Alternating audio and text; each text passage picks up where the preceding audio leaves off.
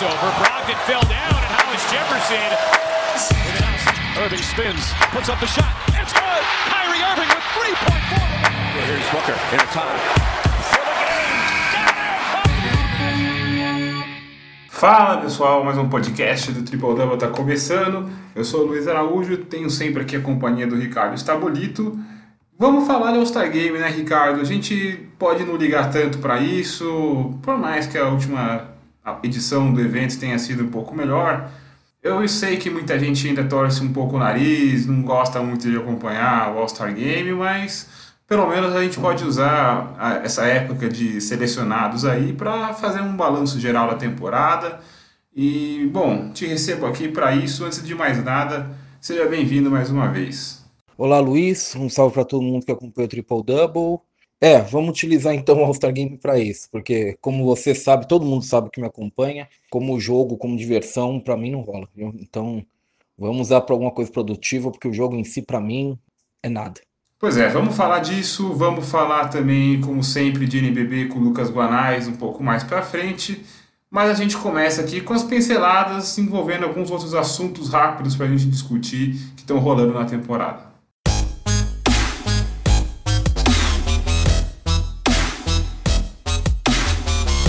Muito bem, Ricardo. Pincelada número um, acho que é grande, não sei se é grande notícia, mas uma grande movimentação nos últimos dias a demissão do Ryan Saunders do Minnesota Timberwolves. Eu quero saber como você primeiro reagiu a essa demissão. Eu sei que é uma bola que você já vinha cantando aí que poderia acontecer, mas eu queria entender como é que foi a sua reação a essa notícia e também a sua percepção sobre a rapidez que o Minnesota Timberwolves encontrou um novo substituto. Saiu até uma nota da Associação de Técnicos da NBA assinada pelo Rick Carlisle repôde né, a conduta do Timberwolves, como foi muito rápido, levantando suspeitas de que já tinha um acerto ali com um novo treinador, que é o Chris Finch, ex-assistente do Toronto Raptors, antes mesmo da demissão do Ryan Saunders. É, então, queria ouvir um pouco de você, como é que você viu essa questão toda. Bem, Luiz, a, a demissão do Ryan Sanders acho que não pega ninguém de surpresa, Logicamente é um trabalho ruim que ele faz no Timberwolves, é um time ruim, acho que é um trabalho que, que já começa bastante limitado, né? Simplesmente não consegue ter o Carl Anthony Towns e o Russell, por exemplo, em quadra juntos. É um time que sempre sofre bastante com lesões. E, mas eu não acho que ele se ajuda também, sabe? Eu acho que ele é confuso nas rotações, o que se intensifica pelos desfalques que tem sempre é, é complicado, é complicado. É, é, difícil fazer funcionar o Timberwolves, mas o Ryan Sanders definitivamente não seria o cara para fazer, porque realmente esse um ano e meio de trabalho dele foi, eu diria para você, meio confuso, sabe? Mas eu não esperava que ele fosse o primeiro a ser demitido. É, eu esperava que o Timberwolves fosse esperar um pouco por causa das lesões do time, né? Ele não consegue colocar o Towns e o Russell juntos em quadra, então acho que ele merecia esse, esse voto de confiança, de pelo menos esperar até os dois estarem em quadra, Deus sabe quando, né?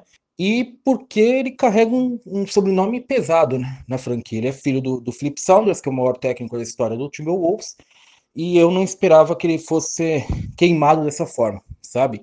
E ele foi bastante queimado, né? Uma demissão é, extremamente controversa, né? Três minutos depois de sair a notícia da demissão, já se sabia quem ia ser o substituto, que é um assistente de outra equipe que aparentemente já, tá, já estava acertado. Então é, é o tipo de coisa que a gente vê no futebol brasileiro e acho que não acontece em lugar nenhum. Aparentemente na NBA também acontece. Eu acho que o Timberwolves, é, a notícia da demissão do Ryan Saunders ela veio em determinado momento, mas o planejamento dela já vinha de muitos dias aparentemente. E o Gerson Rosas já tinha o preferido dele no Chris Finch, eu acho há um bom tempo. Sabe, só estava esperando um momento para demitir o Ryan Sanders, que é um técnico muito jovem, é um técnico que vai ter uma considerável carreira pela frente, mas que foi escolhido pelos motivos errados para mim em Minnesota, foi escolhido pelo sobrenome, pelo peso que tem, o, o nome da família. É, não acho que ele tinha experiência para isso e ficou comprovado no trabalho dele. Né? Eu acho que é uma demissão justa, mas também acho que Minnesota foi, foi bem, como posso dizer, eu não diria injusto, mas foi um pouco sujo na demissão dele, sabe? Porque claramente já tinha alguma coisa armada nos bastidores para ele sair, já tinha um acordo com outro cara. Ó, só para colocar em contexto essa nota que eu falei da Associação dos Treinadores, assinada pelo Rick Carlisle, na condição de presidente da associação, ele fala que ele e a associação, né, na verdade, eles respeitam e entendem o direito de todas as franquias, todas as equipes da NBA de contratar ou demitir quem eles quiserem e no momento que eles quiserem fazer isso. Mas é nossa responsabilidade apontar quando uma organização falha na conduta de fazer esse processo, né? E falha no, na, na, questão de ser transparente nessa busca por candidatos é, e, e, não ampliar o alcance de opções para o cargo. Ele até fala que durante a, a off-season passada vimos muitos times da NBA procurando técnicos e abriram processos para isso bem diversos e transparentes, e esse deve ser o padrão nós devemos estabelecer um nível de busca nesse sentido igual, de, de igual acesso de oportunidades para todos os candidatos a técnico. Esse é um trecho então aqui da nota que eu falei mais cedo, quis colocar um pouco em contexto aqui para vocês. Segundo a pincelada, Ricardo, DeMarcus Cousins está fora do Houston Rockets. Ele teve primeiro o contrato dele, é, o Rockets decidiu manter, né? É, decidiu estender pela temporada, podia dispensar sem pagar nada o Rockets não quis fazer isso, mas depois dispensou, meio que como uma maneira de ajudá-lo, né, de ser camarada ali com o pivô, o fato que ele está sem time mais uma vez. Que dá para você pensar em termos de espaço que ele ainda pode ter na NBA de hoje, Ricardo? Como é que você vê essa questão? Bem, Luiz, eu acho que o Cousins tem condição de, de, de compor um elenco da NBA, né? Ele não é solução para ninguém nesse momento da carreira, mas eu acho que dentro de um elenco ali que vai disputar playoffs e ele só vai para times que vão aos playoffs, imagino, né? Eu acho que ele tem um espaço. Nos playoffs vai ser difícil dele jogar. Ele, ele tá bem pouco móvel, né? É complicado. Ele te oferece espaçamento no ataque, sim, ele, é um pivô que arremessa, mas a defesa dele realmente ela, ela já nunca foi boa, mas com a atual condição física dele, ela é meio que quase insustentável, sabe? Então acho que é um cara que, que pode estar no elenco de um time de playoffs, vai ser valioso em algumas situações específicas. Acho que no próprio Rockets mostrou que tem lenha para queimar, que pode jogar, mas solução ele passa longe de ser. Eu acho que ele, que ele vai ser ali um luxo para algum time, sabe? Ele vai ser um o que o americano chama de overqualified, né? O overqualified terceiro pivô do seu time. E é isso. Eu acho que o espaço dele é esse. Eu acho que não dá para contar com ele não, mas eu acho que como peça de elenco, ele pode ser valioso em situações específicas. Por fim, LeBron James andou falando que não precisa de descanso. Ele tem jogado aí muitos minutos nessa temporada, principalmente as coisas estão mais em cima dele depois da lesão do, do Anthony Davis. O Lakers andou perdendo alguns jogos e aí levantou-se a questão se é, o LeBron não está sendo sobrecarregado, se não seria mais inteligente descansar agora. Só para colocar aqui em contexto, o LeBron James está jogando 35 minutos por jogo. Não é uma coisa tão absurda, ele anda jogando mais nos últimos anos, principalmente nos tempos de Cavs. Ele jogou um pouquinho menos na temporada passada, mas não foi tanto assim, foi uma média de 34 minutos. E acho que até por isso também ele defenda essa posição de que não precisa descansar mais mesmo isso olhando para os números frios, mas de fato nesses últimos jogos ele tem realmente passado muito mais tempo em quadra, é, tem passado dos 34 minutos, já chegou a atingir 40, 45 para cima. Os, os, minutos têm crescido mesmo nesses últimos jogos em relação ao começo da temporada. Talvez essa média estaria ainda menor se não fosse esse período recente de jogos em que realmente ele precisou ficar mais em quadra. Mas você tem uma opinião formada a respeito sobre a, essa questão que foi levantada, Ricardo?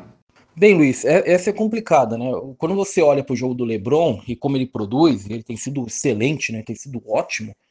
Realmente ele não parece precisar de descanso.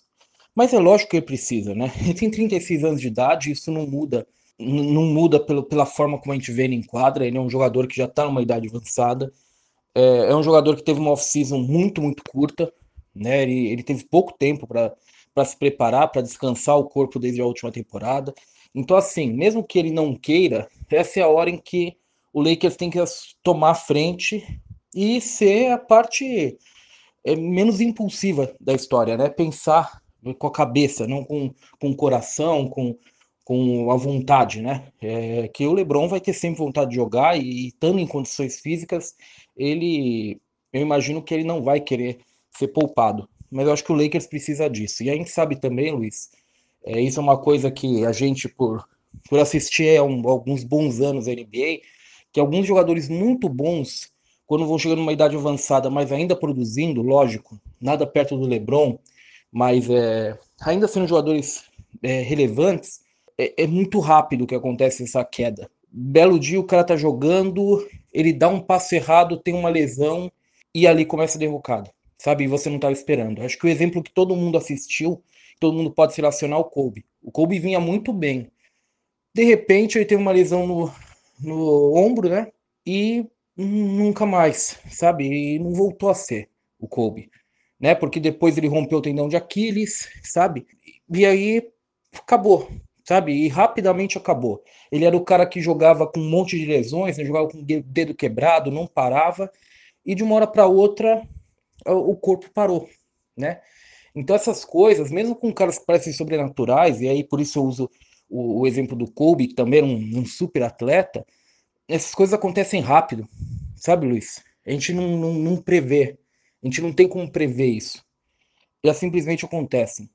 E com o LeBron, por mais que ele pareça uma máquina, não sei, sabe? Pode ser que aconteça.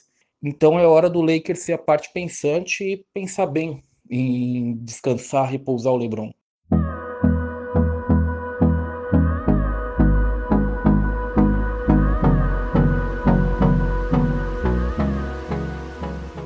Você que está escutando a gente e gosta muito do nosso podcast, entra lá no Spotify e dá follow na gente. Vai lá no iTunes, deixa cinco estrelinhas para o nosso podcast, deixa também um comentário falando por que, que você gosta tanto do Triple Double. Essas coisas ajudam demais, então a gente pede para vocês fazerem isso mesmo se vocês não ouvirem nosso podcast nessas duas plataformas. Esse tipo de coisa é muito importante para ajudar a gente a alcançar cada vez mais pessoas. Então, dá essa forcinha para a gente, que a gente agradece demais.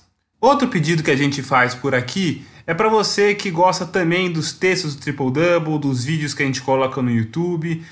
Entra lá em apoia.se barra Triple Double, Triple Double com hífen e vire um assinante nosso. Dê uma força pra gente aí. É muito importante contar com esse tipo de apoio do pessoal que é nosso fã para manter essa estrutura toda funcionando.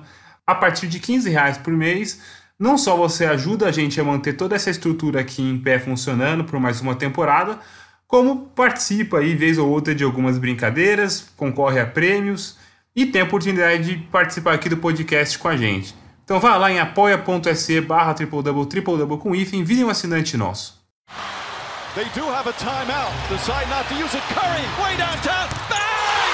Bang! Oh, what a shot from Bom, Ricardo, vamos falar de All-Star Game então, cara. Tá a gente está gravando isso aqui algumas horas depois de terem sido anunciados os reservas nas duas conferências. Vamos fazer por partes. Vamos fazer primeiro o leste, depois o oeste, e vamos dar uma refrescada aqui na memória de todo mundo. vamos falar os titulares do, do leste. Não sei se. Acho que a maioria da galera que está escutando a gente deve ter visto, mas não quer demais relembrar. Joel Embiid, Gênesis Antetokounmpo, quem mais que tá no, nos titulares do leste? Me ajuda a lembrar aí que minha memória às vezes falha, Ricardo. Kevin Durant, Kyrie Irving e Bradley Bill. Exatamente. Eu fiquei surpreso com o Bradley Bill titular. Não tô falando que não foi merecido, mas eu confesso que não tava esperando não. Não sei se para você também foi um, uma coisa que a se espantar. Foi uma boa surpresa, na verdade. Né, Luiz? Eu, eu acho que é interessante que, que eu que o público, né, porque ele já era o segundo na votação popular também, que o público em especial esteja, esteja olhando né, para Washington, esteja olhando o que o Bradley Bill tenha, esteja fazendo, por mais que eu imagine que eles estejam olhando por serem torcedores de outros times que querem ele. Mas, enfim, o reconhecimento vale, né? É, seja por isso, seja por estarem olhando, se for igual a gente aqui, porque tinha expectativa pelo Wizards também e acabou quebrando a cara, sei lá, qualquer coisa assim, mas entrou, e aí eu parto do princípio seguinte: os titulares já estavam lá, precisavam escolher sete reservas. Eu vou falar os reservas aqui, antes de mais nada. É, Nikola Vucevic do Orlando Magic, O Celtics teve dois, Jalen Brown e Jason Tatum. James Harden entrou, e aí acho que esse era as contadas que entraria. Ben Simmons e dois estreantes. O, o Jalen Brown é um estreante, né? E outros dois estreantes do leste, Zach Lavine de Chicago Bulls e Julius Randle do New York Knicks. Vamos por partes, Ricardo. Se eu perguntasse para você, antes do anúncio dos reservas, se eu chegasse para você e dissesse, olha, tem sete vagas ainda faltando no leste, quem são aqueles caras que você considera que tem que estar tá de qualquer maneira? E aí a gente pega as outras vagas ali, analisa caso a caso, mas esses caras aqui precisam ser All-Stars. Eu imagino que o James Harden é, seja um caso clássico desse. Pode se discutir se ele está jogando mais ou menos, que ele já jogou em outro momento, é, se ele ser tanto usado assim no Nets atual faz sentido ou se seria melhor não. Isso são outros 500. Ele é um All-Star, não dá para a gente não tratá-lo como All-Star, então ele é um cara nesse caso, acho que bem clássico assim. Eu considero o Jalen Brown também nesse ano especificamente. Ele, tem, ele não é o melhor jogador do Celtics, mas ele tem sido o melhor jogador do Celtics nessa temporada. Então, para mim, ele também era um cara que eu considerava nesse cenário assim de tem que estar. Então já temos dois sobrariam cinco vagas. E aí eu vou te falar uma coisa. Eu colocaria dois caras que não foram selecionados. No lugar de quem? Depois a gente discute. Mas para mim, Bama Debaio e Chris Middleton é, é, eram para estar aí. Eles são All-Stars. Eu, eu, eu a eu concordar com você com o Jalen Brown. Acho que o Jalen Brown é, é, uma escolha obrigatória, assim como o James Harden. James Harden a gente nem discute, né? O James Harden, na verdade, é o carro-chefe desses reservas do left, né? E eu digo para você que, para mim, o Domantas Sabonis tinha que estar, tá, sabe? Eu acho que eu, se, se, o Pacers funciona em, em, algum nível nessa temporada por, e, e a gente está escolhendo um jogador que regularmente tem atuado em alto nível, eu acho que o Domantas Sabonis ele, ele tinha que estar tá aí. Eu acho que o Domantas Sabonis e o Chris Middleton, que é outro que eu acho que deveria também estar, eu acho que o, o que pega para eles é exatamente a impressão de que é, é o último jogo que fica. Porque eles são caras que iniciaram a temporada muito bem e agora passam por um momento de estabilidade eles não estão jogando talvez tão bem quanto o, início de temporada, especialmente que eles começaram com o pé no acelerador. Isso talvez tenha pesado para os técnicos em relação a alguém que, que, também tem mais nome do que eles, como o Ben Simmons, que é um jogador que eu já vejo num caminho contrário. Não começou a temporada tão bem, provavelmente agora vive o melhor momento dentro da temporada, sabe? Eu, eu tenho a impressão que o, o Sabonis e o Chris Middleton, que eu gostaria de ter nos meus times, é, eu acho que seria justo eles estarem, né? Eu tenho a impressão de que eles meio que perderam nessa lógica aí, sabe? De que o melhor basquete deles ficou um pouquinho para trás, sabe, Luiz? Pode ser, cara, pode ser. O que me pega com relação a Chris Middleton é que talvez ele, esteja, ele seja um jogador hoje melhor do que ele era em outras vezes que ele foi All-Star. Eu sei que esse Bucks não tá tão bem em termos de campanha como esteve naquelas oportunidades, que agora tem o Drew Holiday, e aí é um prato cheio para muita gente olhar meio que por cima e pensar: ah, tá vendo? Ó, tem outro cara de bom nível ali ajudando, e, e o time não é mesma coisa, então talvez não mereça ter dois All-Stars. Mas, cara, o Chris Middleton hoje, ele é um dos 12 melhores jogadores do leste, pelo menos até essa metade da temporada. Eu não estou nem considerando, por exemplo, o Jimmy Butler. O Jimmy Butler é um cara que é, é, ele não, não só é All-Star, como é um dos melhores jogadores da NBA em condição normal. Mas não tem vaga nessa seleção aí, porque praticamente, jogou muito pouco essa temporada. Muito, acho que não dá para considerar uma presença em All-Star Game para um cara que ficou tanto tempo afastado como ele ficou até agora. Mas é um cara que, em condição normal, uma vaga seria dele. De, partindo desse princípio, assim, é, vagas que se abrem e tal, o Chris Middleton é um cara que, para mim, faz sentido pensar que ele deveria estar também, porque eu falei, ele é o melhor jogador do que ele era antes os números dele durante as faixas dos jogos, os períodos de jogos em que o Giannis Antetokounmpo está no banco, são assustadores, meio que sustentam uma ideia de que ele poderia ser um líder de um time mais ou menos competitivo, sabe? Não de um contender, mas de um time competitivo para playoffs, sei lá. Ele consegue é claro que esses números acabam sendo meio que inflados, porque geralmente acontecem em períodos de jogos em que o adversário também está com algumas reservas em quadra. Tudo isso é importante ser ponderado, mas ainda assim são assustadores e ele é, tem chutado melhor, ele tem feito mais coisas eu não consigo aceitar muito Chris Middleton fora. Mas, é, já que está, e, aí olhando por os outros nomes aqui que a gente viu nesse, nessa seleção do leste, né? É, falando que o, o Jason Tatum, por exemplo, eu, eu acho é um cara que deveria estar, mas ele, ele, passa longe de ser, nessa temporada especificamente, até pelo tempo lesionar, é, o tempo de desfalque que ele teve, de Covid e tal, não chega a ser aquilo que a gente fala de tem de estar. É um cara que acho que tem um bom caso para se estar. Em condição normal também seria vaga segura para ele, mas não é o caso nessa temporada. Ainda assim, acho que beleza ele está lá, sabe? É, e eu falo para você que é até a mesma coisa o Ben Simmons, mas o Ben Simmons eu não sei se ele está entre os 12 melhores. Pode até parecer absurdo para muita gente que está escutando a gente agora, mas, é, sabe, eu achei eu tô falando tudo isso e eu não sei se é uma impressão que você tem também, que é muito, foi muito mais difícil olhar para All Stars no leste do que no oeste esse ano. Isso foi, foi muito mais difícil, na verdade, Luiz. A gente vai partir para o oeste, você vai ver que no oeste, é, especialmente depois da substituição que já está definida, né, do Anthony Davis, a gente não tem muita discussão sobre o oeste. A gente vai parar assim, talvez você tenha alguma coisa, mas para mim, particularmente, acho que o oeste tem bem pouca discussão para acontecer. O leste é muito pior. A situação do leste é muito, é muito mais, digamos assim, poluída em termos de opções. É, eu tenho a impressão que isso acontece, Luiz, e aí é uma teoria minha, porque a gente está tendo uh, o jogo das estrelas muito mais cedo em termos de andamento da temporada do que ele realmente acontece geralmente. Então, é assim, numa temporada normal, o All-Star Game aconteceria no jogo 52 da temporada 51, 50. E os titulares e, e reservas estão definidos ali no jogo 44, 45. A gente, agora, a gente selecionou os reservas e o Grizzlies, por exemplo, tem 27 ou 28 jogos só. Então, acho que, como a temporada não andou, a gente tem várias opções que, que ainda não conseguiram se eliminar, digamos assim. Desceu em termos de rendimento bastante para a gente retirar da equação, sabe? Eu, eu acho que tem muita gente viva na discussão, porque a temporada em, em relação a anos anteriores, ela está muito jovem para a gente escolher já os jogadores do All-Star Game.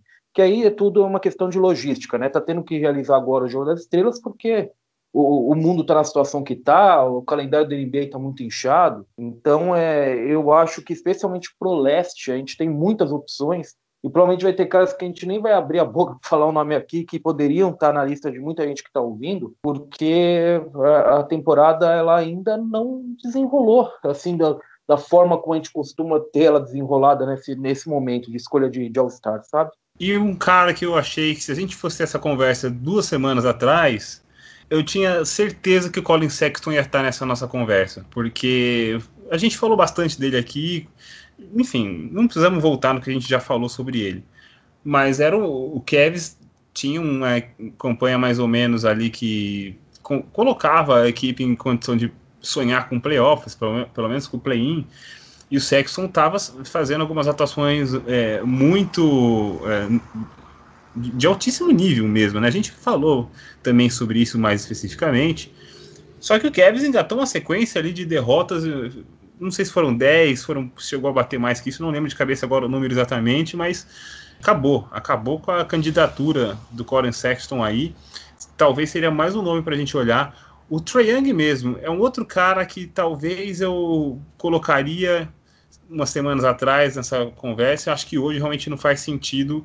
Não que não faça sentido, não que ele não tem nível para ser All-Star. Claro que tem, eu considero que sim. Vai continuar brigando outros anos para voltar aí para essa, essa seleção mas eu acho bem é, ok ele estar fora agora, levando em consideração a campanha da equipe dele, o fato dele ter mais é, apoio, pelo menos no campo teórico, em volta dele do que ele teve no ano passado, quando foi All-Star.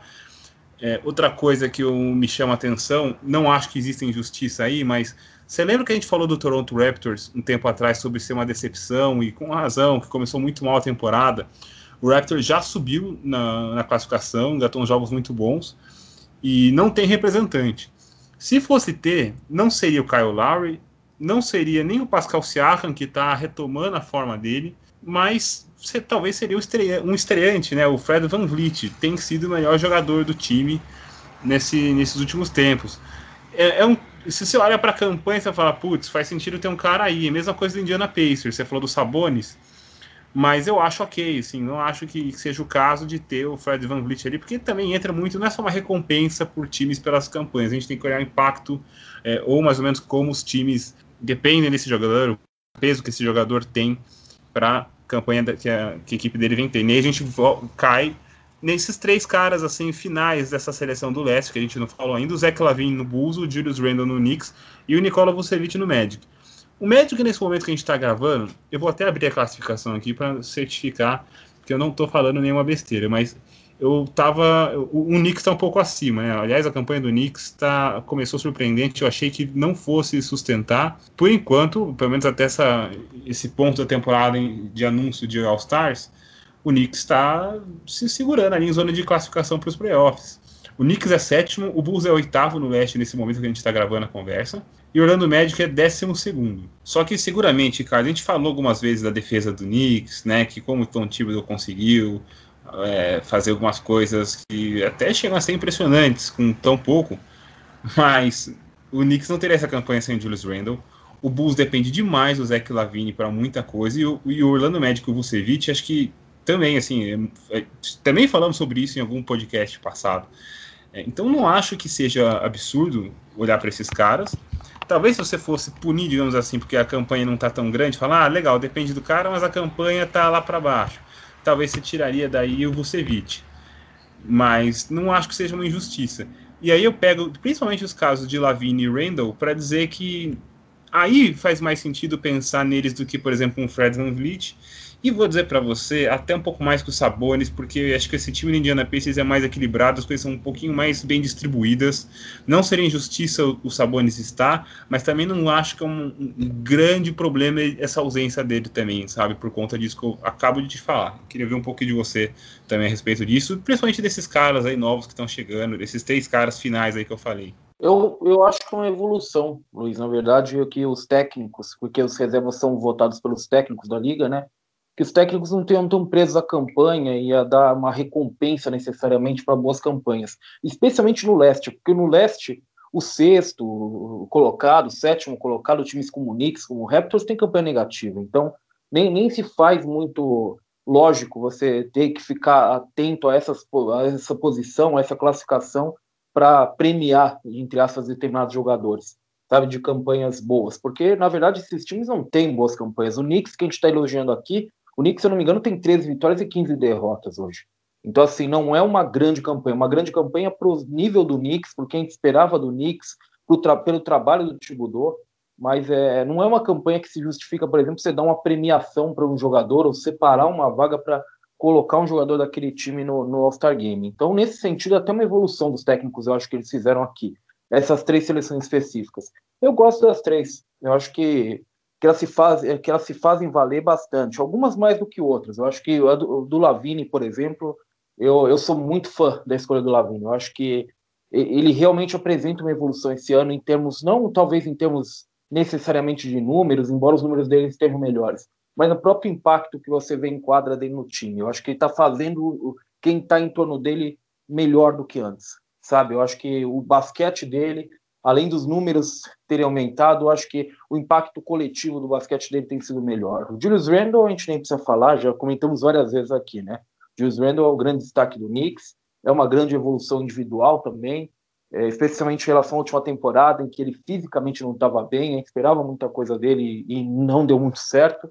O, Vucevic eu suspeito para falar porque eu sou torcedor do Magic, mas acho que esse sim está recebendo uma premiação, está recebendo um reconhecimento, porque o que esse homem tem tido de motivação para jogar com esse time horrível que o Magic está colocando em quadra por causa das várias lesões que sofre é impressionante, Luiz. Eu acho que esse, se tem alguém que está recebendo um prêmio aí, é o Vucevic, viu? Porque o material humano com que ele tem que enfrentar os jogos a cada noite é deplorável em algumas vezes, viu? Fechamos o leste? Não, só, só falar, por exemplo, um outro nome que há duas semanas, por exemplo, estava muito forte, que se apagou, digamos assim, o Gordon Hayward também, né, pelo, pelo Hornets, um, um nome que há duas semanas atrás muita gente colocaria na lista, defendia que tinha que estar no Jogo das Estrelas, agora saiu esse, uh, os eleitos, a gente viu muito pouco se falar no, no Gordon Hayward, né, outro nome aí que poderia ser citado, que a gente não falou aqui.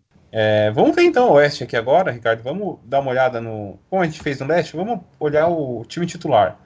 É, acho que tem pouca discussão aqui. Ó. LeBron James, Nikola Jokic, Kawhi Leonard, os dois armadores, Steph Curry e Luka Doncic. É, a, acho que o, o, grande ponto aí de discussão é, é acho que se dá na entre essa vaga de armador, né? São três caras para duas vagas, Curry, Doncic e o Damian Lillard. Eu acho que eu colocaria o Lillard no lugar do Doncic esse ano, mas é, acho que está longe de ser qualquer absurdo.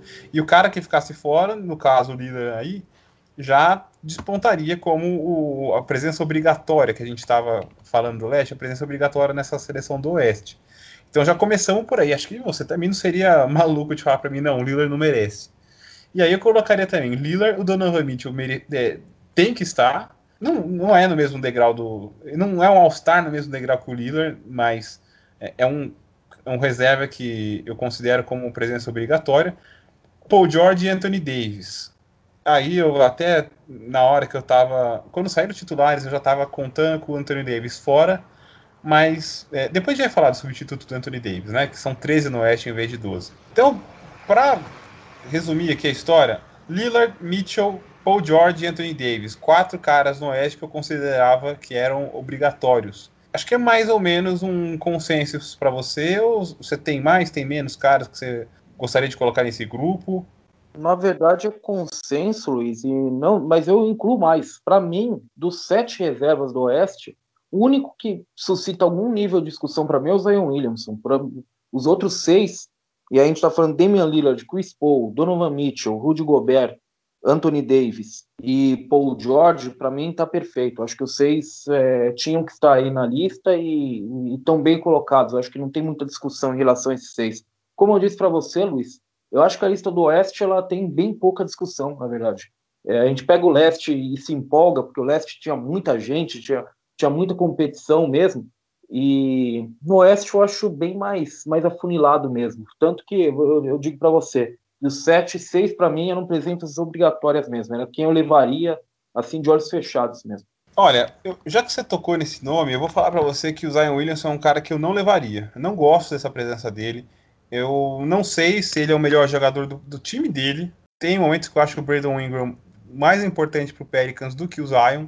Não levaria nenhum dos dois, então não faz sentido o Zion estar tá lá eu gosto até do, do prospecto, do potencial, acho que vai vingar mesmo. Tem um, eu, eu sei que tem uma galera que torce um pouco o nariz pro que ele faz. Eu não faço parte dessa turma. Eu vejo um potencial legal ali, mas a gente está falando de presente, a gente está falando dessa temporada aí de 30 jogos. É, não acho que ele é um dos 12 melhores jogadores da conferência. E aí a gente vai falar de caras que ficaram fora e, e poderiam estar. Então, assim, você falou dos outros seis né? O Anthony Davis, Paul George, Rudy Gobert, Damian Lillard, Donovan Mitchell e Chris Paul. É, se o Chris Paul tá, acho que é o mesmo caso, mais ou menos, um paralelo com o Boston Celtics no leste. O Devin Booker deveria estar tá também. Eu não sei qual dos dois merece mais essa campanha do Suns. É, eu sei que assim, eu vou eliminar uma pessoa que o pessoal tá falando que ah, putz, deveria ter sido considerado, é, podia estar tá lá, que não sei o que o DeMar DeRozan, ele estatisticamente está fazendo uma temporada boa mesmo, que chama atenção, mas se você olhar de perto para números de né, estatísticas avançadas, o San Antonio Spurs é um time melhor, é, é um time melhor é, quando o DeRozan não está em quadra do que quando ele está. Quando ele joga, o time toma mais pontos do que faz, e quando ele está fora, o time tem um saldo de pontos. Então, as, formações mais positivas são sem o DeRozan, é, acho que isso joga contra ele. Passa longe de ser uma presença obrigatória, não, não acho que role nenhum tipo de, de injustiça aí. É, eu, eu levantei a bola do Devin Booker, para mim é um cara que. Outro cara que também merece esse, esse tipo de, de, de, debate. E aí, Ricardo, eu sei que, que, é um cara que você também gosta demais e que você também é, surfa nessa onda do certo sentimentalismo pela carreira dele. Eu tô falando do Mike Conley.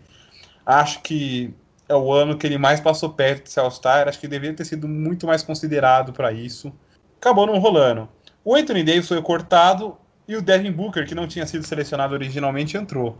Para mim faltou o Mike Conley, Ricardo, e aí eu não gosto ainda mais dessa presença do Zion, cara. É, na verdade o Mike Conley, a minha impressão, Luiz, sobre essa história é que o ano do Mike Conley era o ano passado. Eu acho que o ano passado era o ano que se ele tivesse jogado realmente bem, você ia ter uma onda perfeita empurrando ele para ser All-Star. Eu acho que nessa temporada já passou um pouquinho o timing, a, a narrativa já não está tão forte em relação a ele. Tanto que ele teve que virar público falar que pô, vai ser difícil se eu, se eu de novo ficar fora de um All-Star Game, para a gente realmente lembrar, poxa, tem o Mike Conley, né? O Mike Conley, especialmente porque ele começou a temporada muito bem. Eu acho que nesse sentido ele, ele acaba perdendo pontos como lá o Sabonis, o Middleton, porque o início de temporada dele foi muito forte e na verdade nesses últimos jogos ele até passou por um tempo fora, né? Então é, eu acho que, que a última impressão não ajudou muito o Mike Conley. Eu gosto eu, eu gosto de alguns nomes, como você disse no Oeste, que não foram. Eu, eu gosto do, do Darren Fox, o, DeMar DeRozan eu gosto, eu, eu gosto mais, eu acho, do que você para para ser selecionado. Eu, eu não levaria entre os sete, mas eu acho que ele teria um caso mais forte comigo é, com, com você. Eu acho que o, o fato de, do time ser negativo com ele em quadro, eu acho que passa muito por uma coisa que tem sido uma recorrência no trabalho do, do Greg Popovich nesses últimos anos, que é ter times titulares que não são tão eficientes assim. Quando eles começam a se misturar com o banco de reservas, que a coisa começa a fluir, o time começa a ficar melhor. O Greg Popovich ele tem sido um pouquinho aquele técnico que escala mal para mudar bem. Eu acho que o, quando entra o banco, o Spurs começa a melhorar, sabe? Ele, ele fica um pouco preso a algumas formações que ele gosta e que não são especialmente produtivas. Mike Conley nem precisa falar. Mike Conley eu gosto, eu acho que eu não levaria, mas eu, eu, gosto muito dele. Eu acho que por um voto sentimental, especialmente se a gente pensar que o Zion é uma, uma vaga em branco aí, porque você não levaria, eu acho, eu, eu, eu não sei exatamente se eu levaria, mas eu acho que é muito questionável de qualquer forma. Um cara que eu acho que se não tivesse se lesionado e perdido tanto tempo, poderia estar aí é Christian Wood. Acho que Christian, Christian Wood tinha um bom caso. Começou a temporada muito forte. Só que ele se lesionou, ficou muito tempo fora, né? Continua fora, inclusive. Eu acho que ali se perdeu o, caminho para ele. Mas o Zion, Luiz, a minha impressão, e aí eu quero passar para você também para ver como que você explica a seleção do Zion, se você consegue explicar de alguma forma. Eu, o Zion se assiste, ele, ele é meio que imparável, né? O homem é, é impressionante, é, é, muito difícil para ele, porque é, é, tudo que a gente já sabe, né? Muito forte, muito ágil, é, é, realmente um cara que, que, se, ele, se ele é um homem, eu sou elo perdido ainda, né? Eu não estou no mesmo nível de ser humano dele. Ele é outra coisa em relação a mim. Né? Muito mais atlético, muito mais forte. É uma coisa diferente de mim, por exemplo. Eu, eu, eu acho. Mas, é, e, e eu acho que essa, essa impressão é o que acaba forçando os treinadores a, a considerarem ele mais do que a gente porque o treinador vai enfrentar o Zion Williamson pensando o que diabos eu vou fazer para marcar esse cara e, e, não tem resposta ainda, sabe? Então acho que esse impacto que o Zion Williamson tem na liga, é, essa coisa de, de dele ser literalmente imparável na maior parte das noites, é, eu acho que é o que meio que move essa seleção dele. Eu acho que os treinadores consideram mais ele do que a gente, porque ele é realmente um problema para você se preparar noite após noite para enfrentar, sabe? Eu acho que faz sentido o que você falou. Eu confesso até que não tinha parado para pensar por esse lado. Para mim faz muito sentido talvez explique um pouco isso aí. Eu, eu, do meu canto aqui, se eu fosse um votante, é, não incluiria o Zion Williamson. Voltando no Mike Conley, é claro que essas estatísticas que eu jogo aqui não são verdades absolutas e você fez um negócio muito bom agora de pegar e um número frio e dá um pouco mais de contexto, porque o número é isso, o número ajuda você, mas ele é, você tem que saber olhar para tudo que está acontecendo em volta para até ajudar a explicar os números e não simplesmente aceitar e não levar o contexto em consideração.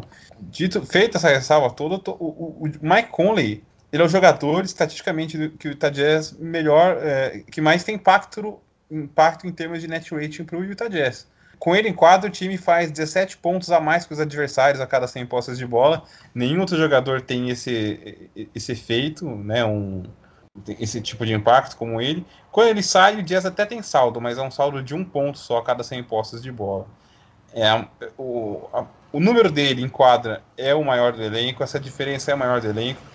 E volta no fato de a campanha do Jazz ser a melhor do Oeste, ser um, ser um time de, pelo menos nesse momento que a gente está gravando, de 25 vitórias, 6 derrotas, com dois, dois trechos de vitórias consecutivas bem expressivos durante a temporada, é, algumas contra fortes adversários e tudo mais, e o Mike Conley sendo um, um grande fator. Acho que nesse caso é, se justificava a presença de um terceiro All-Star do Utah Jazz. Por isso que eu imagino que talvez esse seja, talvez tenha, sei lá, acho que era o ano dele, porque muito mais essa combinação de é, performance dele com é, as coisas, de um ponto de vista coletivo, favorecerem o time dele ter mais um representante. E aí, quando eu comparo o que acontece com o Zion, eu entendo tudo, tudo que você falou, até passo a ver como menos absurda a inclusão dele, mas eu ainda assim não colocaria. Em relação ao, ao Booker e o Chris Paul, é, eu, eu, não sei quem que eu colocaria na frente, quem que eu escolheria como o representante número um do Phoenix Suns, caso tivesse que é, dar vaga para um deles. Os técnicos foram com o Chris Paul. O Booker é o cestinho do time. Os números em estatísticas avançadas e esse que eu peguei do Conley agora são meio que parecidos. Então, aí entra mais ou menos o um negócio que você falou do técnico, de, do, dos técnicos da NBA sentirem que esse Phoenix Suns é um time que o diferente porque o Chris Paul tá lá, em que pesem os números de, de pontuação do, do Devin Booker. Eu colocaria o Chris Paul na frente do Devin Booker como All-Star, sim. Acho que talvez eu, é, eu, até entendo que o Booker tenha se sentido uma grande ausência no, entre, essa, entre, os selecionados para o All-Star Game. Eu também acho, porque volto a dizer que eu não colocaria o Zion. Eu acho que o Devin Booker deveria ter sido chamado de primeira e aí Conley para o lugar do Anthony Davis, talvez. Uh, mas acho que, Ricardo, no final das contas, são esses os nomes, né?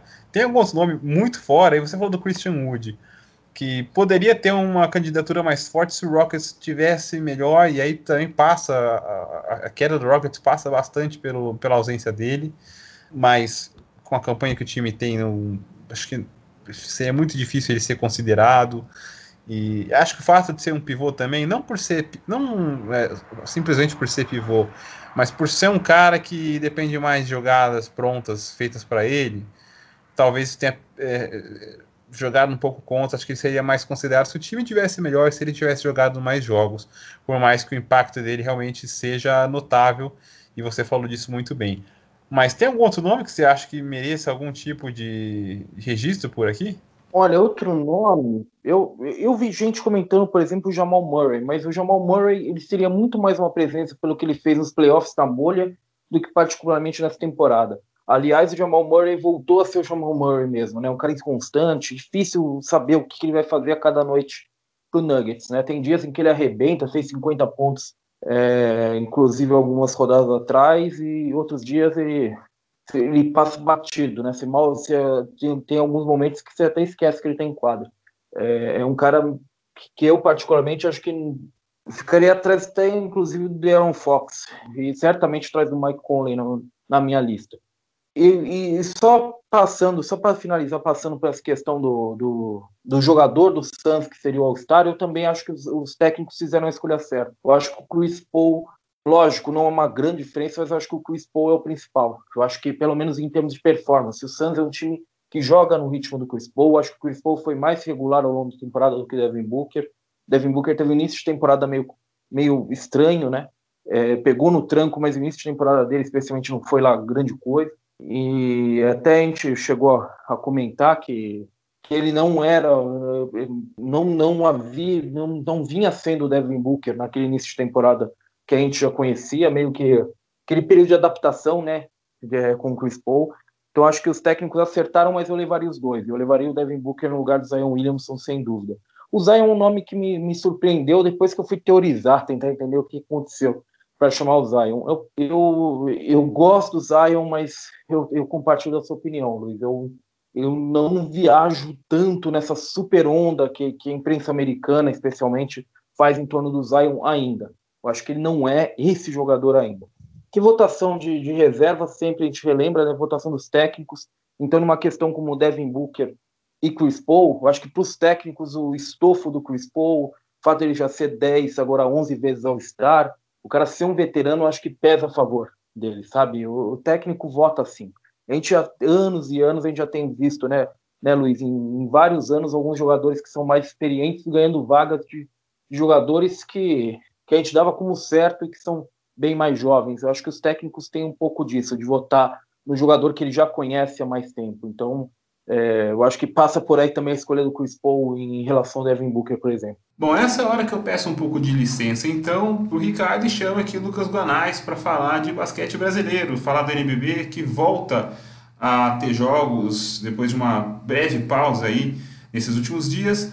Essa semana pós carnaval, que para muita gente não foi carnaval, né? Mas enfim, o NBB está de volta e eu quero saber um pouco do Lucas. O que, que você vê aí, cara, de expectativas, de como você analisa que o campeonato tá, o que você está mais curioso para ver se desenrolar na competição? Conta um pouquinho para a gente aí do que passa na sua cabeça. Salve Luiz, ouvintes! Da última, do último episódio para cá não aconteceu nada no NBB, né? Só alguns anúncios é, do jogo das estrelas, mas do NBB mesmo não teve nada porque o campeonato estava parado por conta das eliminatórias da AmeriCup, que no final das contas, né, a seleção nem jogou, ela não pôde é, ir para a Colômbia, né, por conta das restrições sanitárias lá do, do nosso país vizinho. Então, no final das contas, em termos de seleção, em termos de data FIBA, eh, essa pausa não serviu praticamente de nada. Mas pensando no NBB, esse período, que dependendo do time pode ser até de duas semanas, né? Foram duas semanas muito interessantes para ajeitar mais a equipe, né? Treinar, entrosar melhor alguns atletas, recuperar lesionados. Então vamos passar aqui um pouquinho é, do que pode acontecer nas próximas semanas. Né? Os times ali já jogaram 20 ou 21 jogos, faltam 9 ou 10, dependendo da equipe. E por mais que os blocos já estejam definidos, dentro deles tem muita disputa ainda. Então você pega, por exemplo, é, Flamengo e Minas estão empatados na liderança, eles têm a mesma campanha de 19 vitórias e duas derrotas. Flamengo está na frente pelo, pelo confronto direto, né? Venceu as duas partidas que teve contra o Minas, eles não se encaram mais nessa primeira fase. Depois tem São Paulo ali que não, não acredito que não tem força para chegar entre os líderes, mas também não deve perder a terceira posição para quem vem de baixo. Paulistano e Bauru dividindo a última vaga do G4 ali, disputando, na verdade, a última vaga do G4. Paulistano e Bauru têm o mesmo número de jogos de, de, vitórias, perdão, mas o Paulistano tem um jogo a menos e, portanto, uma derrota a menos. Aí, do sexto para baixo, você tem do sexto ao décimo segundo um grupão de campanhas relativamente semelhantes que principalmente ele até a décima, vai do sexto ao décimo, de, de, equipes que brigam ali pelas vagas do G8, né? Pelas últimas vagas do G8. Temos Mogi, Fortaleza e depois três times com 10 vitórias e 11 derrotas, só separados pelo critério de desempate. É, uni, é, perdão, Unifacisa, Corinthians e SESI Franca, todos ali com 10 vitórias e 11 derrotas.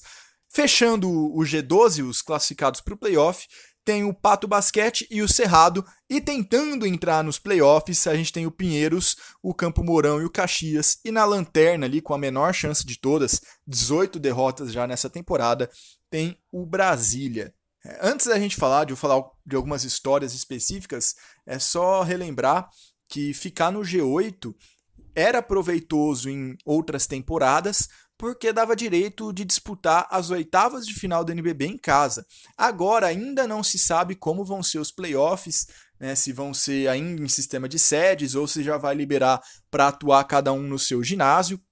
Então ainda não se sabe se haverá um benefício para quem ficar no G8, digamos assim, ou se vai jogar todo mundo no mesmo lugar. A, a liga ainda não decidiu o que vai fazer. Mas tem alguns pontos que podem ser muito bem destacados, né? Que podem servir muito bem.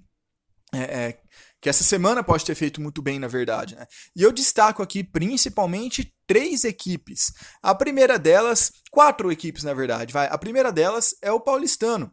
Né? O Paulistano ficou sem o Cauê Borges muito tempo e a campanha com ele sem ele é bem diferente, né? Sem ele, o Paulistano teve muita dificuldade alguns jogos, perdeu o foco, é, é, não, não conseguiu ter a mesma consistência de, de sempre, né? Em alguns jogos sim, mas ao longo do campeonato, ao longo das rodadas, o paulistano oscilou demais. É que ele conseguiu uma gordura muito boa no começo, então por isso ele ainda está na quarta posição.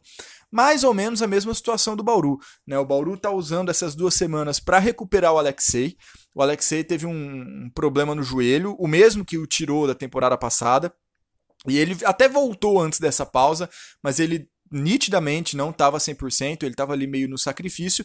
E também o Zach Graham é, foi até para os Estados Unidos tratar uma lesão na planta do pé, né? Um edema na planta do pé, uma lesão que poderia evoluir vir a, e, e se tornar algo muito sério. Né? Ele deve voltar já nessa semana para jogar pelo Bauru Basquete. Outro time que pode ter se beneficiado muito dessa pausa é o SESI Franca, né, o terceiro time dessa lista.